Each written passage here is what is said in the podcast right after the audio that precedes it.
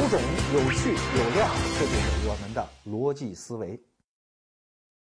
感谢各位来到逻辑思维捧场。今天我们说一个中国人既熟悉又陌生的名词儿——租界啊。之所以说它熟悉呢，是因为绝大多数中国人都知道这个词儿，知道历史上有过这么个小怪物。说它陌生呢，是因为绝大多数人在情感上又比较排斥，不愿意去了解相关的事实和细节，因为它引发的联想都让人不痛快嘛。什么华人与狗不得入内，这就是租界，这是中国人民族记忆当中的一处疮疤呀，谁愿意去碰它嘞？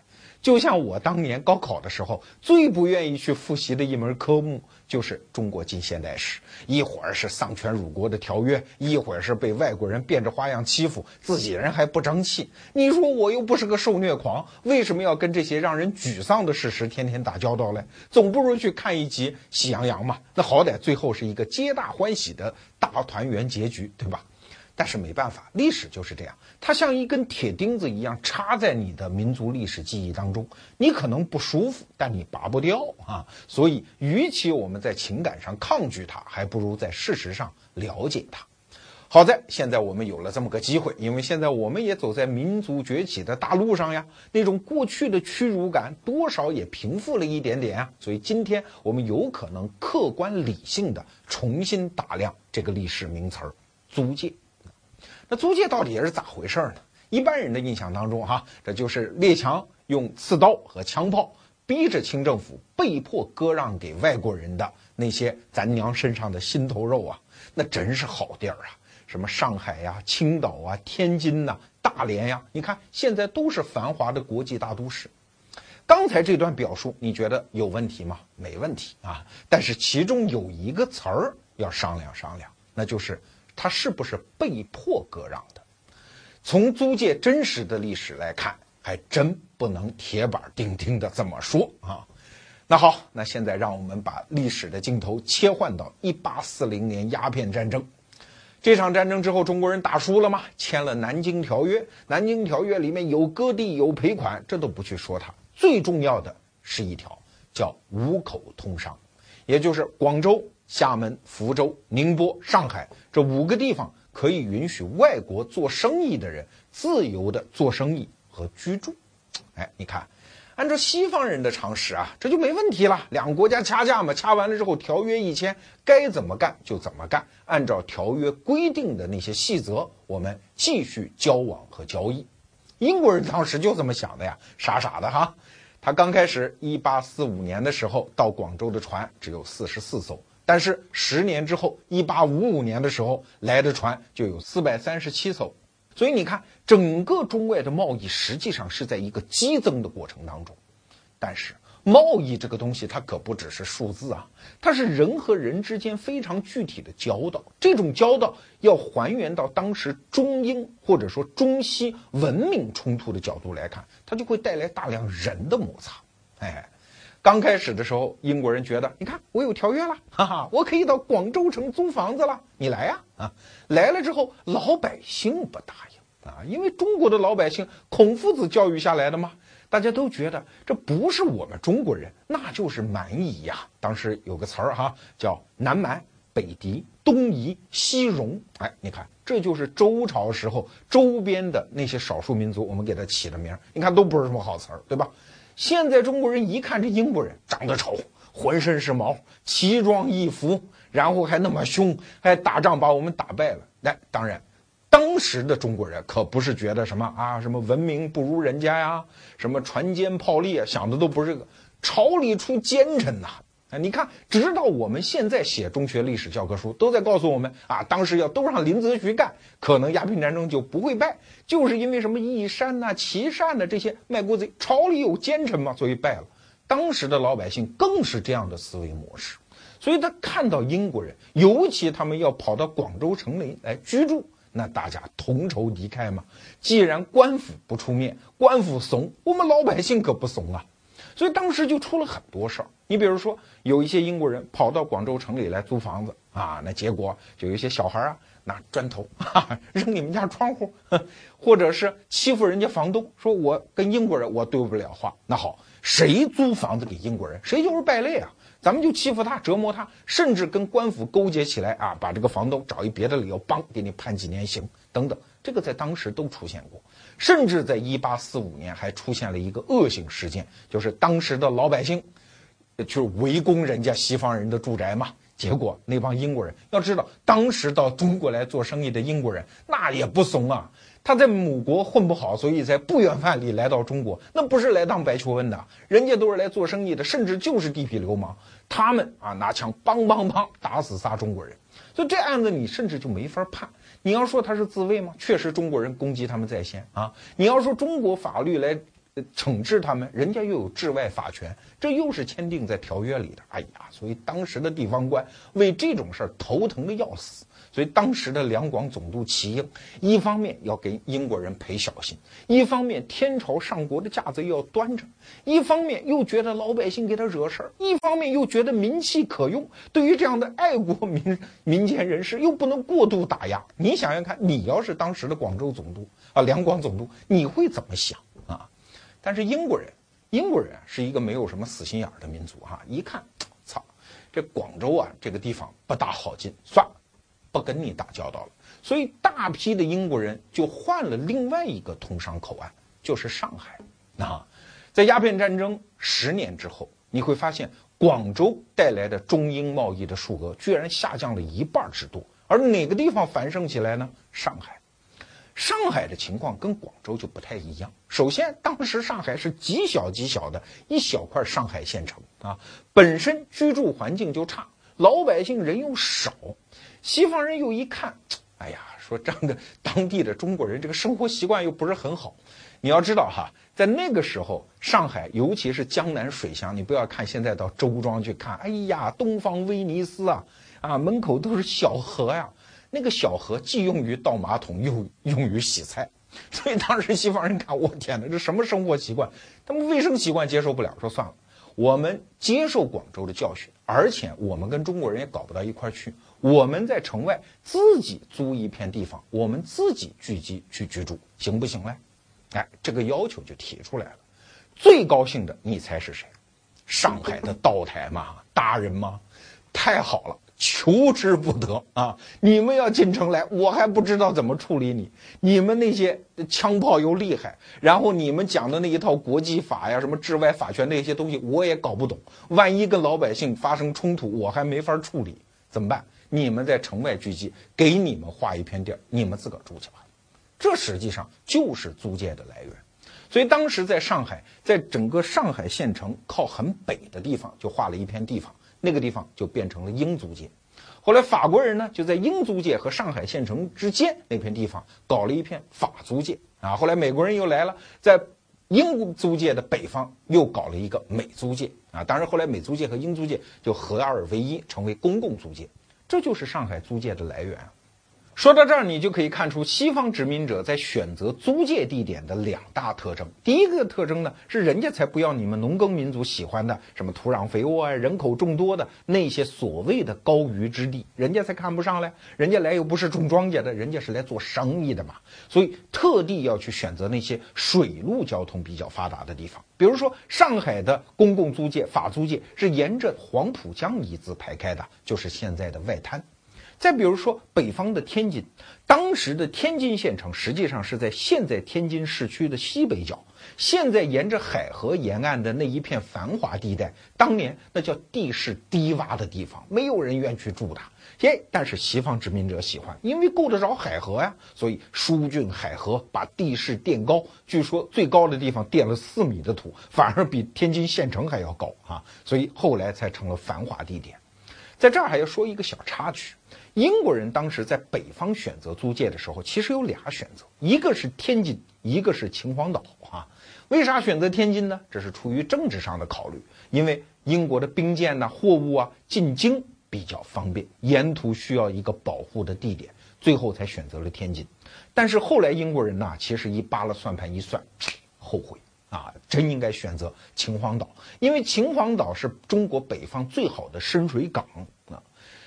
不妨我们来想象一下，如果当年英国人选择了秦皇岛为租界，现在会是什么一个情况呢？没准秦皇岛就成为中国北方除了北京之外最繁盛的商业都市，而天津将会成为中国一个默默无闻的小城市，也未可知哦。那英国人选择租界还有第二个特点，就是选便宜的地方嘛，因为他要花真金白银去买去租嘛。啊，你比如说现在的什么南京路啊、外滩那一带，当时都是农田呀。本期节目的策划人李子阳老师给我看了一则史料。当时在南京路上有一户人家，户主姓吴，叫吴襄啊，跟吴三桂他老爹同一个名。这吴襄啊，当时把南京路上的一片地儿卖给英国人，多少钱？四十二两银子啊！这是一八四五年签的合同。但是二十多年之后，一八六九年的时候，同样一片地卖了六千两银子。所以你看这个地价涨了有多高？这个地价上涨说明什么？说明原来呢不是什么好地儿。是在英国人手上把它建成了好地儿啊！可能有人会说罗胖子又说卖国言论，但没办法，这就是事实啊。当时的天津也是这样，当时建法租界的时候，就是现在的劝业场啊，多繁华的地点呀。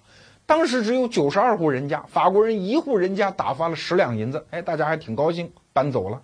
但是这一片地方很快就开始往上涨啊！到了一九二零年的时候，法租界一亩地一千两银子。到了一九二八年的时候，这就战乱时期嘛，越打仗租界的地价就越高，因为租界安全啊，有外国的枪炮保护嘛。一九二八年的时候，法租界一亩地已经涨到了一万多两银子啊，这不是通货膨胀，这就是它建成城市的价值的体现呀。所以你说西方人从中国抢走的租界都是好地儿，这句话错没错？没错。但是另一种表达方式也许更整准确。就是西方人从中国抢走了地儿，然后把它变成了好地儿，这更接近于历史事实。但是说到这儿，你可能还会觉得奇怪，你不就是租地儿吗？对吧？我们中国人到美国租一片地儿，然后我们就在这儿设立警察，不认你们美国的法律，可能吗？租界它最让中国人觉得痛苦的地方是主权丧失了呀。你们西方人在这儿又是搞公共管理，又是建立警察，又是建立法庭，你们有治外法权，这简直就成了国中之国呀！那这才是你真正的强盗行径的标志啊！那请问这是怎么回事嘞？哎，我们研究了之后发现啊，很少能找到一个标志性的事件，说西方人怎么就在中国慢慢的把主权给拿走了。它是一个历史上就切香肠的过程，就是一片一片一片的切走的啊！你真的考察它的历史细节，真的是哭笑不得。那它往往是中国人拱手奉赠的一个结果。我们来看看当时具体的历史过程。刚开始的时候，西方殖民者在中国政府手里拿到的仅仅是一桩买卖哦，就是一纸普通的房地产租赁协议或者说买卖协议哦，里面可不牵扯什么主权、治权、法权这些政治上的安排。比如说，一八四五年，上海的道台和英国的领事签订了一份叫《上海土地章程》，这份文件通常就被历史学界认为是上海租界的起源。这份文件你可不能说它是不平等条约，因为至少在当事人看来，那个情绪正好是倒过来的嘛。英国人反而觉得这个好委屈的，因为按照南京条约的规定，我们可以自由居住，但是现在你们老百姓捣乱怎么办呢？我们退而求其次，在你上海县城的外面还隔着一段距离，我们找了一片荒地建立我们英国人的聚集地，这总可以了吧？总可以息事宁人了吧？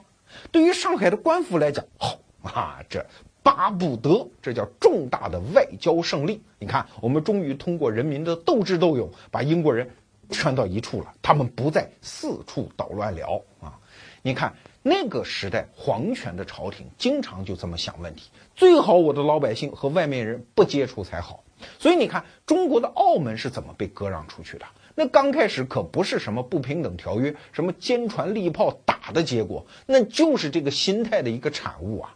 葡萄牙商人来做生意，跟皇上讲：“我们到处乱走好不好呀？”皇上说：“别啊，你们就在那儿待着，最好给你们一片地儿，你们不许出来。要做生意和十三行打交道。”哎，所以葡萄牙人就在澳门定居下来了。时间一长，就变成了事实上的割据，人家就拥有了治权和主权啊。上海的租界也是这么回事啊。那你说这个？主权是怎么切香肠，一步一步归了人家？你看，刚开始割出去的叫专管权，就是每个国家拥有自己租界的管理的权利。这个是怎么发生的呢？哎，给大家讲一个历史事实。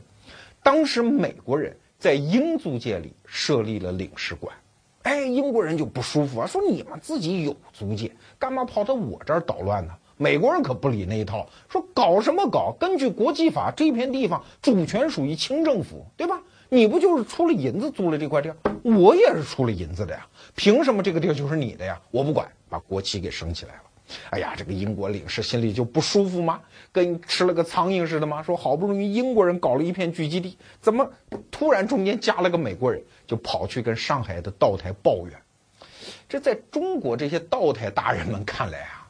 这西方鬼子最好就不打交道，你们最好不来闹哈。你们之间的事我也搞不清楚，什么国际法，什么治外法权，什么相互之间的外交条约，我一概不懂。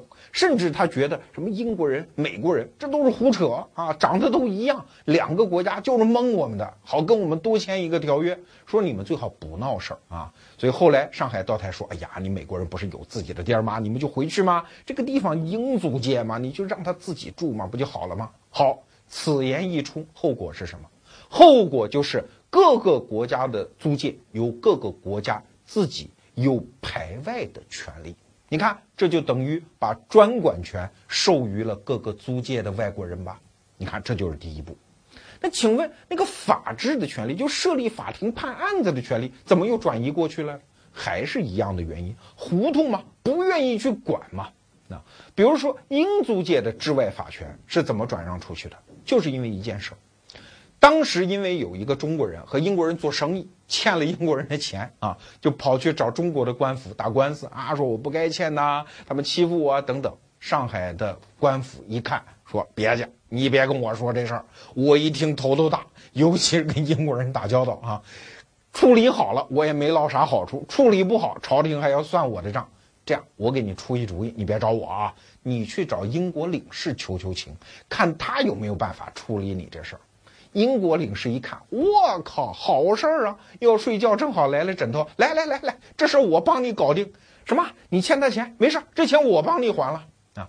从此就成为先例，就是中国人和英国人打官司是在英国领事的权利之内，所以你看哈，刚开始根据正式的国家和国家之间的条约。英国人只是个体拥有了治外法权，就是我在中国犯法不归你中国法庭审判，归英国领事，叫领事裁判权嘛，对吧？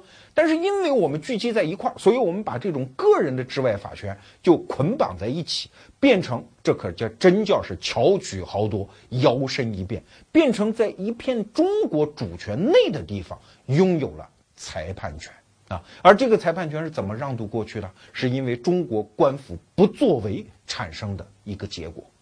那你说最后的主权又是怎么让渡过去的呢？说白了很简单，不争气吗？尤其比如说啊。太平天国时期，上海县城小刀会起义，把县城给占了。上海当时的什么道台啊、县令啊，全部跑到人租界里去避难。哎，请问这种情况下，还有什么主权可以捍卫呢？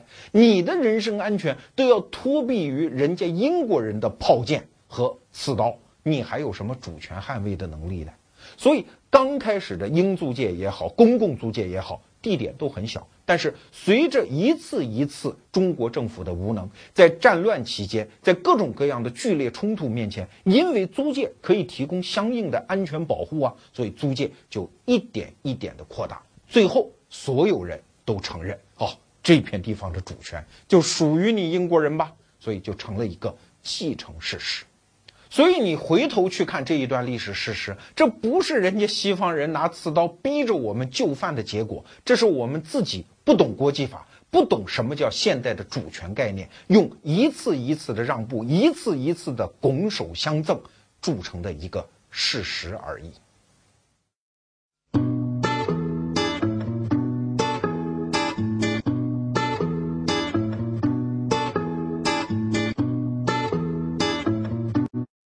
怎样才能每天听到罗胖六十秒钟的语音呢？首先在微信通讯录当中点击订阅号，然后点击右上角的加号，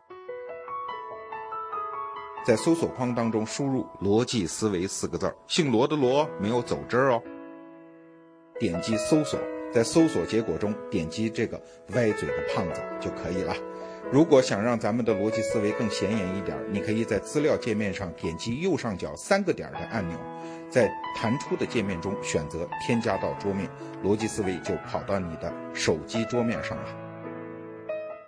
接着跟大伙儿聊聊租界。租界成为中国的国中之国，这当然不是咱们中国人很露脸的事儿了。但是它也带来一样好处啊，就是繁荣啊。就拿当时天津的租界来讲，那可是叫东方芝加哥呀，世界各大银行都在这儿设立办事处。现在到天津去，你还能看得到那些大银行的旧址，好雄伟的大楼啊！而且当时天津有一个好处，就是市政设施非常发达，甚至和当时国际上的大都市，什么伦敦、巴黎、纽约，在技术上都是同步的。什么有轨电车，什么管道煤气、上下水，还有带抽水马桶的小洋楼，这些在整个中国北方几乎只有在天津你能用得到。当时的北京虽然相隔不远，而且号称是首都，那可就差远喽。达官贵人们能住的最好的地方，不过就是四合院吗？一开院门，整个城市都是暴土狼烟。从生活设施上讲，跟铺着木地板的天津小洋楼，那可怎么比嘞？所以当时的很多达官贵人们到北京是谋个一官半职，挣点钱。真要想享受生活，对不起，请移步天津啊！所以当时天津租界的房价居然是北京的十倍之多，你能想象吗？那上海就更不用说了，远东第一大都市嘛，各种灯红酒绿。所以国民政府定都南京之后，很多高官平时是在南京挣银子，但是周末就杀奔上海去了。上海有漂亮的舞女啊，有各种各样的霓虹灯啊，享受生活就得在上海，所以这是繁荣。但是问题在于，这样的繁荣的基础是什么嘞？哎，不好意思，它的底牌让我们今天的中国人感到很尴尬。天津、上海租界的繁荣，就是列强的刺刀和炮舰，是那些蛮横无理的武力呀。在民国的时候，一个中国人想要办一轮船公司，你通常都得有一个动作，就是把其中百分之十的干股白送给一个西方人，最好是一个英国人，因为英国的皇家海军最强大吗？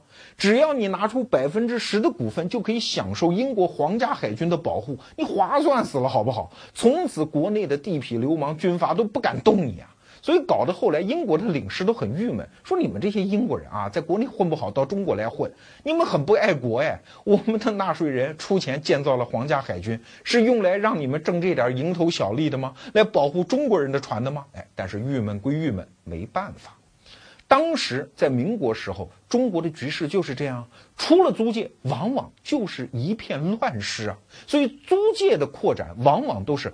国内其他地方的政治或者军事出了问题，所以租界就扩张一回。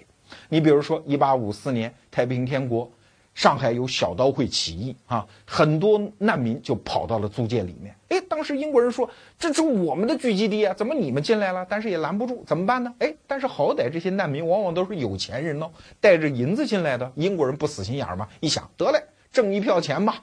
把我们的房，把我们的地卖给你们，租给你们，你们就在这儿住吧。哎，所以又挣了一大票钱，而且把租界的地盘又扩大了很多。再给大家举个例子，一九一二年的时候，袁世凯手下的北洋第三镇士兵在天津发动兵变。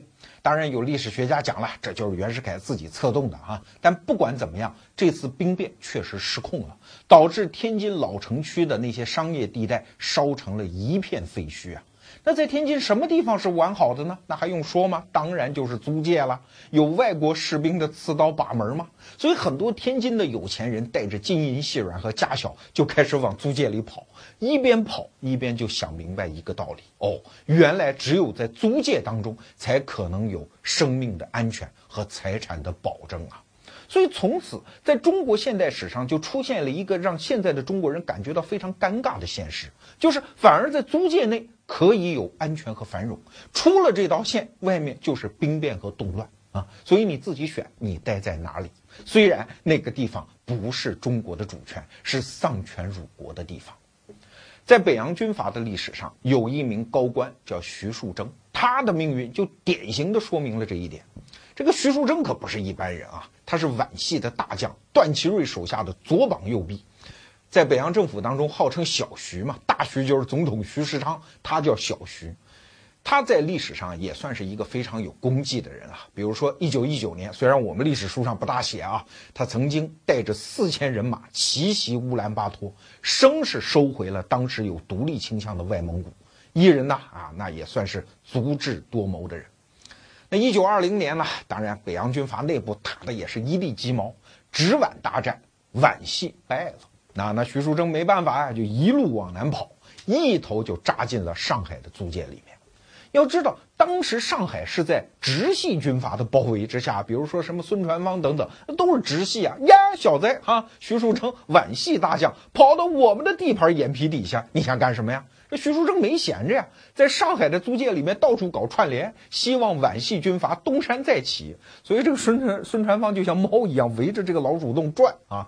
但是没办法，这老鼠进洞了呀。这个洞是由英国人来保护的呀。那英国人说：“你别乱来啊，这人到我这儿可就归我管。虽然我们并不喜欢徐树铮，我也没有意图要保护他，但他进来了，我就要保护他的安全。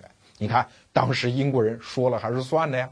后来实在压力太大，怎么办呢？英国人说：烦死了，你们军阀在这斗来斗去，这么着吧，你走吧。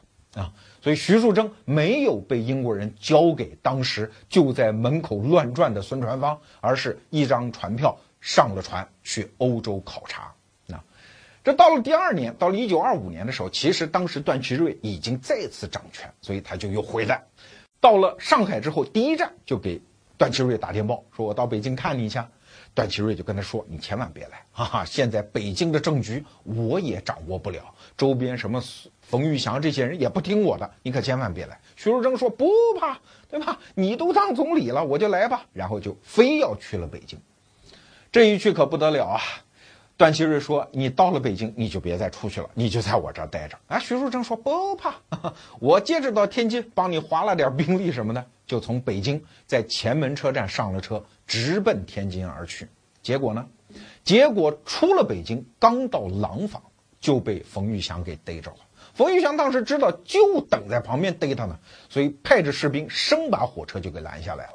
上了车，直接把徐树铮就抓住。抓住之后，有什么审，有什么判，还跟你走法律程序，少来那一套，直接拿到火车站旁边一个空地就地枪决。所以这就是当时一场血案。段祺瑞拿他也没办法，因为手里没有兵嘛。过了不久，段祺瑞就黯然下野，从此再也没有回返政坛。这件事儿还有下文了。一九四五年的时候，当时抗战胜利了，徐树铮的儿子在南京国民政府的法院就向冯玉祥提出了控告，说你当时为什么把我爹给无缘无故杀了，又没有任何法律程序。当时国民政府哪敢讲这个理呀？就以什么诉讼时效已过，就坚决不受理啊！因为冯玉祥当时也是国民政府的高官嘛，哪个敢判他嘞？这件事情发生之后，让那些有爱国情怀的人情何以堪呐？在中华民国主权的治下，没有王法可讲，反而是在租界里是一片朗朗乾坤。所以在民国历史上，尤其北洋军阀历史上，在北京和天津之间就形成了一种非常有趣的互动关系。北京的那些军阀一旦斗败了，二话不说，直奔前门火车站，坐火车就直奔天津租界当中的老龙头火车站。一旦下车，哦呦，马上就是一片解放区的天啊，从此就安全了呀。所以你看，北洋军阀的那几任大总统，从袁世凯开始啊，到什么黎元洪、徐世昌、曹锟这些人，在天津都有自己的房产。为啥？以备不时之需嘛。万一斗败了，那个地方好歹是一片安全的养老之所呀。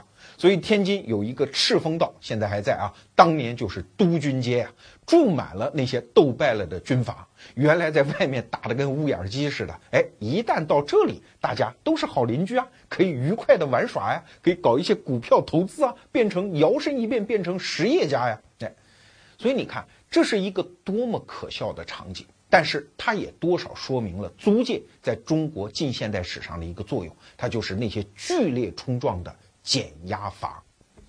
当然了，后来租界就衰落了嘛，为啥？因为帝国主义不行了嘛。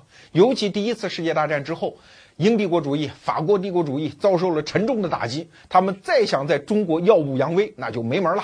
尤其是北伐的时候，我们北伐军那可是势如破竹啊！在一九二七年一月三号，北伐军和汉口英租界的那些警察和士兵就干了一架，英国人怂了啊，不行了，所以汉口英租界从此回归祖国怀抱。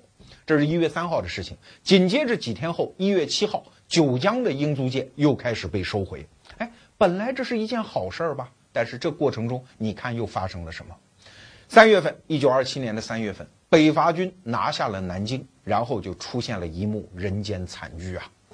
当然，我们的历史书上不大讲这一段哈，我们简单介绍一下：拿下南京之后，把当时英国驻南京的领事直接压制街头，用青龙刀给砍了头，而且把领事夫人用二十七个士兵轮奸致重伤，一百多个外国妇女被轮奸。在英国人看来，在西欧人看来，这不就是义和团又来了吗？啊！但是他们没办法，有心无力啊，真的是有想法没办法呀！啊，所以最后只能是停泊在长江上的几艘英国兵舰向南京象征性的打了几炮，算是抗议啊。这段历史我们中国人不大去提，但是从此之后呢，租界对于人身保护的作用就大大的下降了。啊，中国社会的这个减压阀的作用渐渐的就木有了。给大家举一个例子：一九二八年，当时国共分裂啊，国民党反动派大肆捕杀我爱国义士和共产党员，其中有一个著名的共产党员是中共早期的妇女运动的领导人，叫向景瑜，就是蔡和森的夫人啊。这个向景瑜呢，当时一看不对，就往汉口的法国租界里跑，法国租界也把他抓了，但是。按照当时租界的条例说，进入这儿我就要保护啊，我至少不能把你引渡给国民政府吧。所以当时的法国领事在汉口的叫陆公德，这个人至少做到了。当然也有人说有人给他塞钱了，但不管怎么讲，他就是死活不肯把向景瑜交出去。但是当时武汉就是国民政府的那个卫戍部队的司令啊，就非逼着他交，双方就僵持起来了。法国人当时哎也算是条汉子啊，居然能够做到调法国的兵舰直接到武汉待着，说你要敢进攻，我就敢开炮啊！当然后来法国人还是怂了嘛，不行嘛，帝国主义遭受了沉重打击嘛，所以后来法国政府干脆啊一看，说直接交人吧有点丢面子，所以干脆就换了一个领事，第二个领事就把向景瑜给交出去了，一交出去那还用说吗？当时就遇害了。所以你看，整个租界的衰落，其实就意味着中国社会最后一片安全的保护阀丧失了它的作用。哎，读这段历史啊，真不知道是该喜还是该悲呀。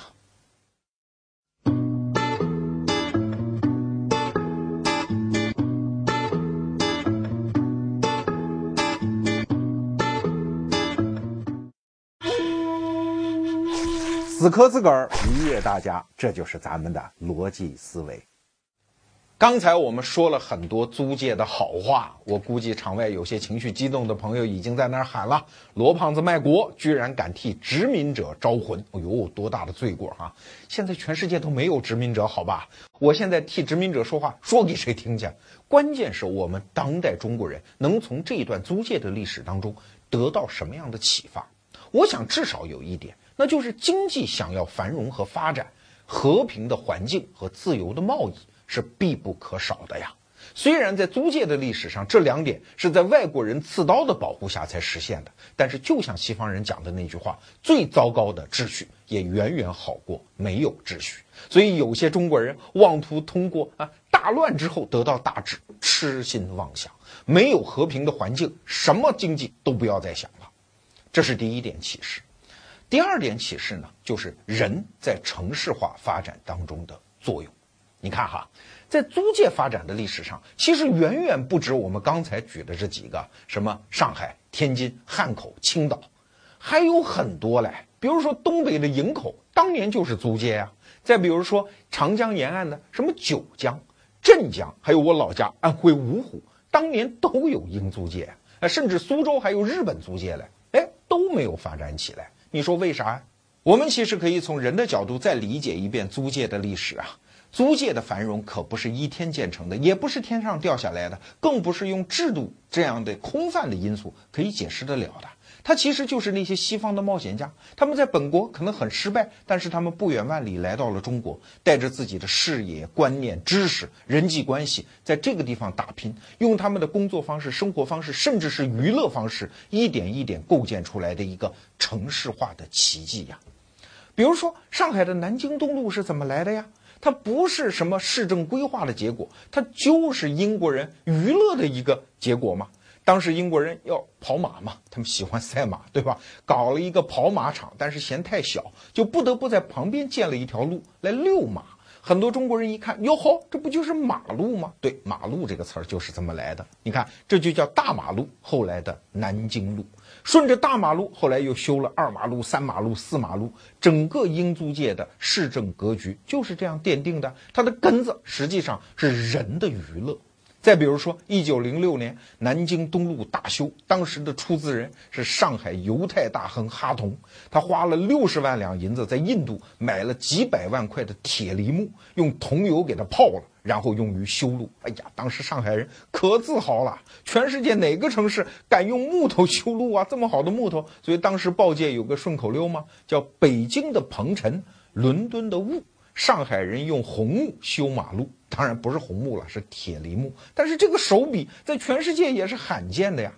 但是你知道哈同是谁啊？他当年来到中国的时候就是个犹太瘪三儿嘛，上岸的时候兜里六两银子。